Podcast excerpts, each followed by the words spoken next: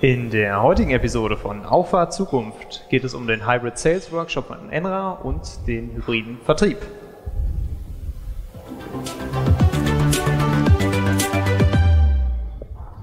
Ja, herzlich willkommen zusammen und herzlich willkommen zu unserem ersten Live-Podcast. Ich habe im Vorfeld schon gehört, dass es jetzt sogar schon auf dem Oktoberfest Live-Podcast gibt. Das heißt, wir haben jetzt quasi so eine schöne große Kulturachse gespannt von München bis nach Paderborn. Ich bin äh, Nils Midorf, freue mich, dass Sie, dass ihr da seid. Und äh, ich bin Content Creator bei Enra und bei mir ist heute Nico Just. Hi Nils, grüß dich. Ich freue mich, dass du da bist. Ja, ich mich auch schon das zweite Mal jetzt im Podcast. Ich habe so das Gefühl, wir werden schon noch richtige Podcast-Stars. Ähm, wir machen da, glaube ich, Felix Lobrecht und Tommy Schmidt so ein bisschen Konkurrenz. Ähm, ja, und jetzt auch noch live, also Aufregung steigt, aber ich glaube, es wird ganz gut. Ja, Übrigens, ich konnte meinen letzten Podcast, unseren letzten Podcast nicht nochmal anhören.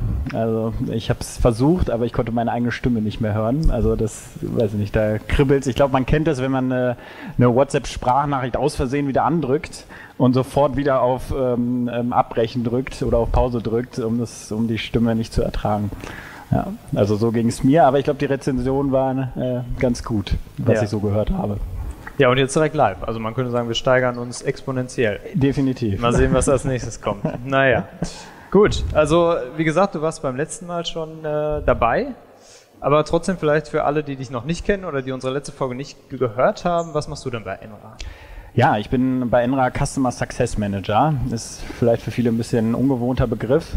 Ähm, Customer Success, man kann es schon aus dem Namen irgendwie erahnen. Es geht eigentlich darum, ja, unsere Kunden erfolgreich zu machen. Ja, da gibt es unterschiedliche Methoden, Maßnahmen. Ne, das ist angefangen beim ersten Onboarding, bei der ersten Einführung in unsere Plattform, in unsere Software, bei der ich unsere Kunden dann ähm, Schritt für Schritt begleite, damit sie einfach fit werden, wie sie das Ganze zum Beispiel aufsetzen können. Aber es geht dann auch weiter, ja, ähm, zum Beispiel intensive Workshops, das ist ja heute auch unser Thema um ja zum Beispiel bestimmte Strukturen, Prozesse im Unternehmen zu etablieren. Genau, du hast gerade schon gesagt, äh, du bist nicht nur in Anführungsstrichen Customer Success Manager, sondern organisierst eben auch den Hybrid Sales Workshop bei uns. Ähm, Hybrid Sales, ein interessanter Begriff. Vielleicht kannst du noch mal kurz sagen, was denn hybrider Vertrieb überhaupt für dich bedeutet. Ja, ist eine gute Frage, weil ich hatte neulich im Netz noch eine etwas andere Definition gelesen, wo ich erst so dachte, okay, hm, okay, habe ich so noch nicht gehört, geht aber so ein bisschen in die richtige Richtung. Und dabei ging es um ähm, ja, den, den Außendienst, der gekoppelt ist an den Innendienst, sodass der Innendienst auch zum Beispiel C-Kunden betreut. Ja, also nicht der Außendienst geht nur in den Kontakt, sondern auch Innendienst ähm, macht nicht nur die operativen Dinge, sondern auch ähm, tritt auch irgendwie mal mit den, mit den Kunden in Kontakt. Ja, und das ist dort eben als ähm, Hybrid beschrieben worden, als Interpretation. Wir gehen aber noch einen Schritt weiter. Ja, also es geht so ein bisschen in die Richtung, wir gehen noch einen Schritt weiter. Wir definieren hybriden Vertrieb als eine Kombination aus aus analog und digital. Ja, also analoge Touchpoints, Kontaktpunkte mit meinem Kunden, zum Beispiel auf einer Messe. Ne, das ist zum Beispiel ein analoger Kontaktpunkt. Ähm, oder aber digital über ein Teamsgespräch.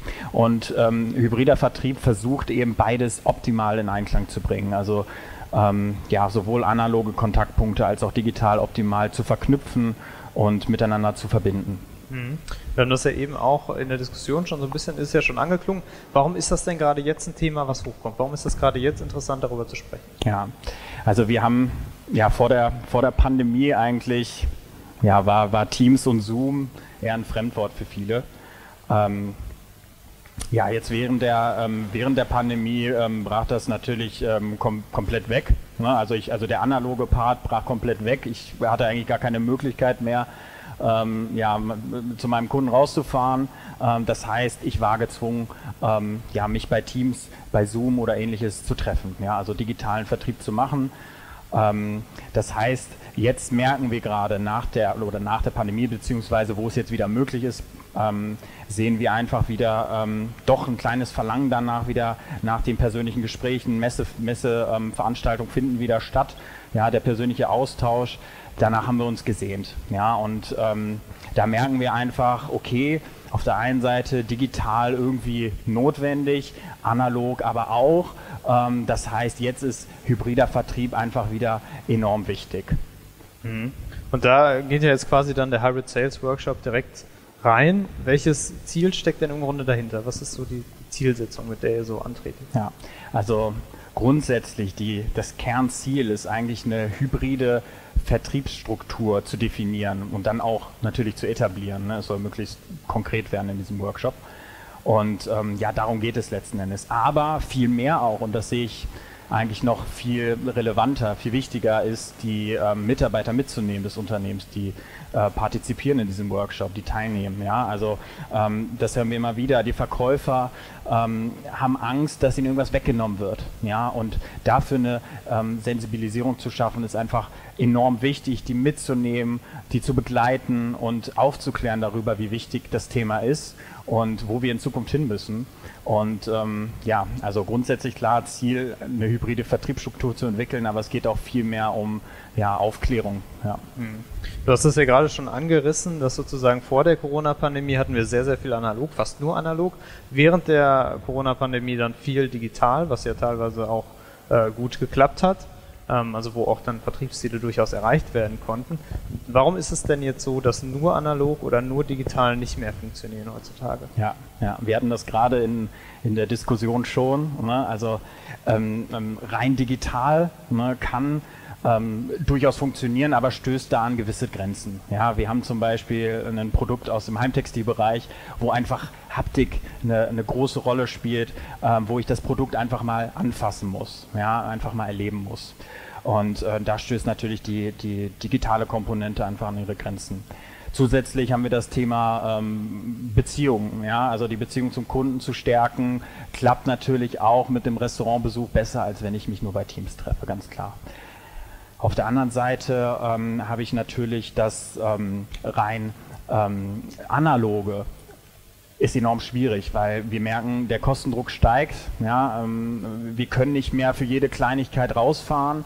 Ähm, und ähm, ja, zum Beispiel für ein Qualifizierungsgespräch fahre ich nochmal fünf Stunden zu meinem Kunden und merke dann, oh, ach, passt doch nicht so. Ähm, da müssen wir einfach effizienter werden. Kosten steigen, der Kostendruck steigt und ähm, aus diesem Grund wird es in langer Zukunft so sein, dass ähm, rein, ähm, rein analog nicht mehr funktionieren wird. Da müssen wir uns verändern. Und genau zusätzlich der Punkt, ähm, ja, unsere Verkäufer werden immer älter. Ja, das heißt, der einzelne Verkäufer muss mehr Kunden bedienen. Und ähm, ja, auch das lässt sich mit analogen Mitteln einfach nicht umsetzen. Deswegen die rein analog, rein digital funktioniert an der Stelle nicht. Die Zukunft ist hybrid.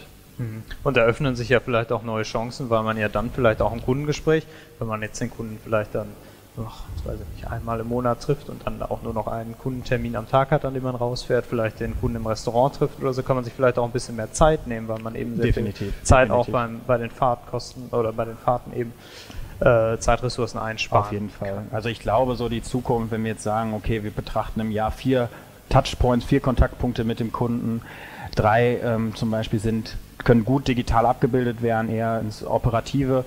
Ähm, und beim vierten Mal, da treffe ich mich im Restaurant mit meinem Kunden, gehe schön essen oder trinke in der Bar ein Bierchen. Mhm. Ähm, und um die Beziehung zu stärken, um die persönliche Ebene ähm, dahingehend ja, zu verbessern. Das war jetzt eine Chance, äh, die man durch die Digitalisierung sozusagen bekommt. Was äh, würdest du sagen, sind weitere Chancen, Potenziale von so einer Vertriebsdigitalisierung? Ja. Ich glaube, ganz wichtig ist zu nennen hier die Krisenbewältigung. Ja, wir haben das äh, in der Corona-Pandemie erlebt. Die Unternehmen, die ja schon vorher digitalisiert waren, kommen besser durch eine Krise. Ja, und jetzt ich glaube, äh, die Zeit, äh, die Zeiten ändern sich. Wir, wir springen einfach von Krise zu Krise, ob es jetzt die Corona-Pandemie ist oder jetzt die bevorstehende Energiekrise, ob es die Klimakrise ist. Ähm, all diese Krisen zu bewältigen, da müssen wir unsere Chancen nutzen und zu digitalisieren und Unternehmen, die besser digitalisiert sind, kommen einfach besser durch, durch solche Krisenzeiten. Mhm. Kommen wir nochmal zum Workshop zurück. Wie genau ist der denn jetzt aufgebaut? Ja, also grundsätzlich die Struktur ähm, beginnt eigentlich damit, gemeinsam erstmal Chancen und Risiken von der Vertriebsdigitalisierung zu erarbeiten. Ja, also auch hier äh, geht es eigentlich im ersten Part so ein bisschen um ja, die Sensibilisierung. Ja, und, und auch mal aufzuzeigen, okay, was, was seht ihr in eurem Leben für Risiken, wenn wir jetzt den Vertrieb digitalisieren? So, und dann schaut man sich erst diese Risiken an und dann gibt es den nächsten Part um die Erfolgsfaktoren. Das heißt, wie wird die Digitalisierung im Unternehmen zum Erfolg? Ja, da ist zum Beispiel mal ein häufiger Punkt ist, Mitarbeiter mitnehmen, ne, alle begleiten, keiner wird irgendwie links liegen gelassen, sondern ne, an die Hand nehmen und ähm, das Ganze zeigen. So, und dann geht es, ähm, wird es ein bisschen konkreter. Dann ähm, geht man erstmal nochmal oder schaut sich den Ist-Zustand an. Ja, wie schaut gerade überhaupt unsere Vertriebsstruktur aus? Ja, das machen wir anhand einer sogenannten Buyer Persona. Die Buyer Persona ähm, ist ja, praktisch so eine Art Steckbrief eines Zielkunden. Ja, man packt sich jetzt zum Beispiel mal Kunde XY und beschreibt den mal, auch ganz konkret. Ja, darum geht es wirklich so konkret wie möglich zu werden und den Kunden mal im Detail zu beschreiben. Ja, das fängt an mit ähm, dem Namen des Kunden, Alter, Geschlecht, geht aber darüber äh, hinaus und man definiert mal ganz konkret, okay, welche äh, sozialen Netzwerke, wo tummelt er sich? Ist der auf LinkedIn oder ist der schon auf Instagram? Ne? Und ähm, da versucht man mal so einen Kunden zu beschreiben.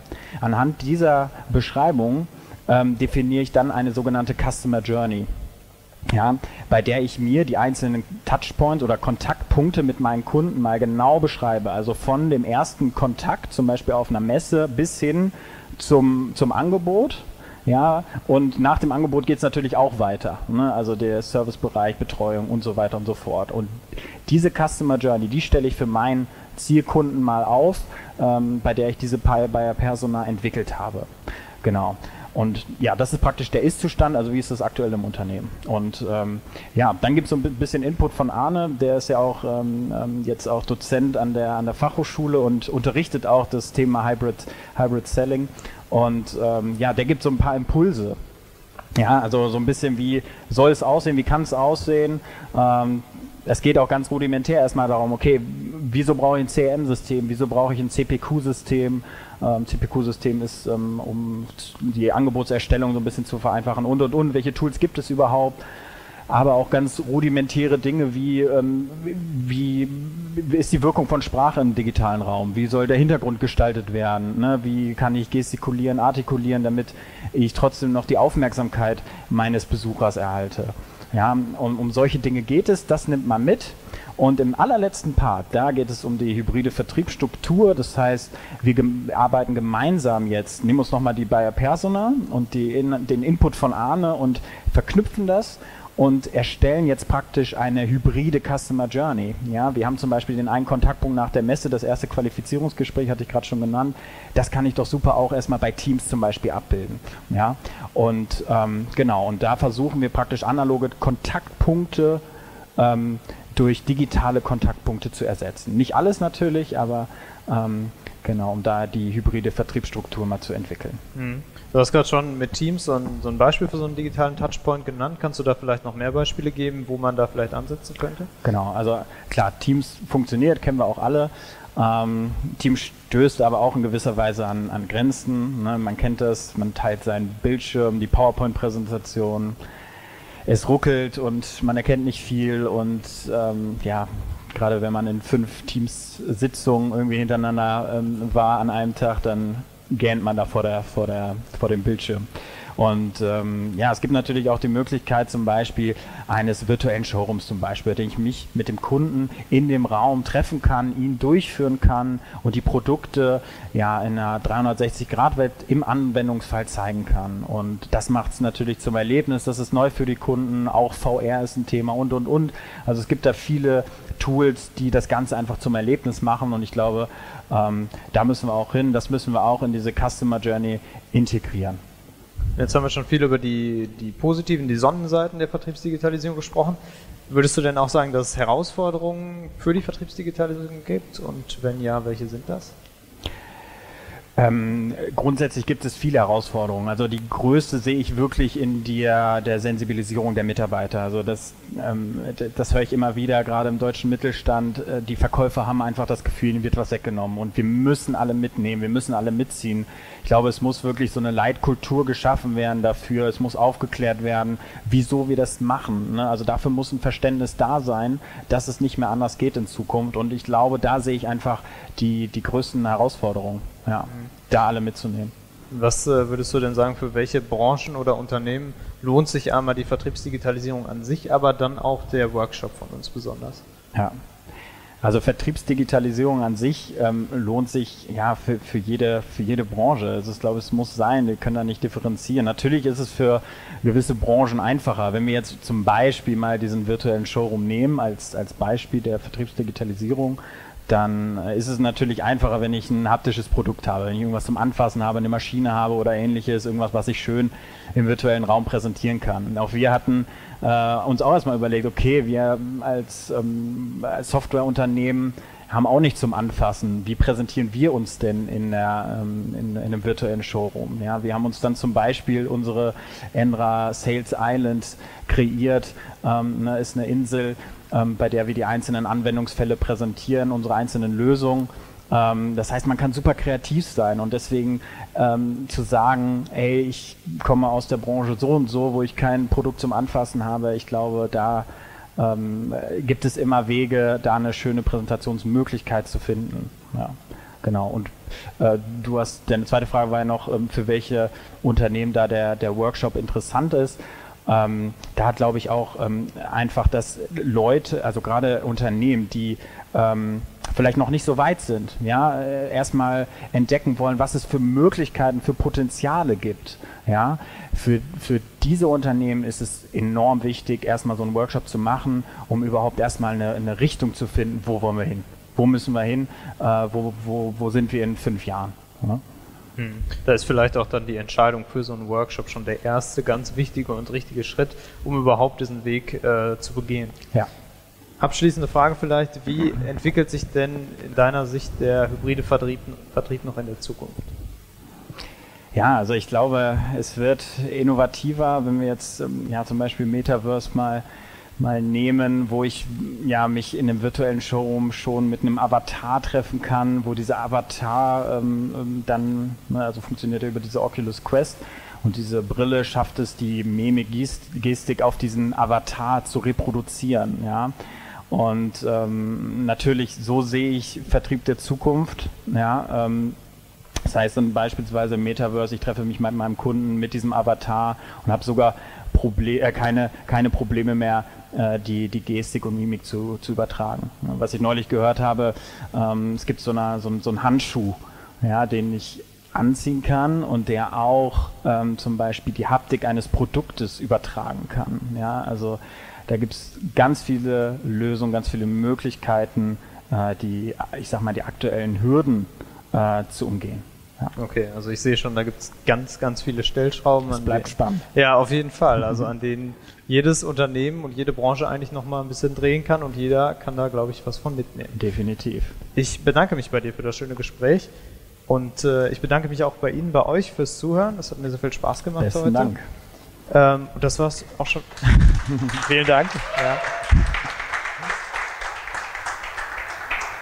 Und das war es auch schon wieder mit dieser Episode von Auffahrt Zukunft.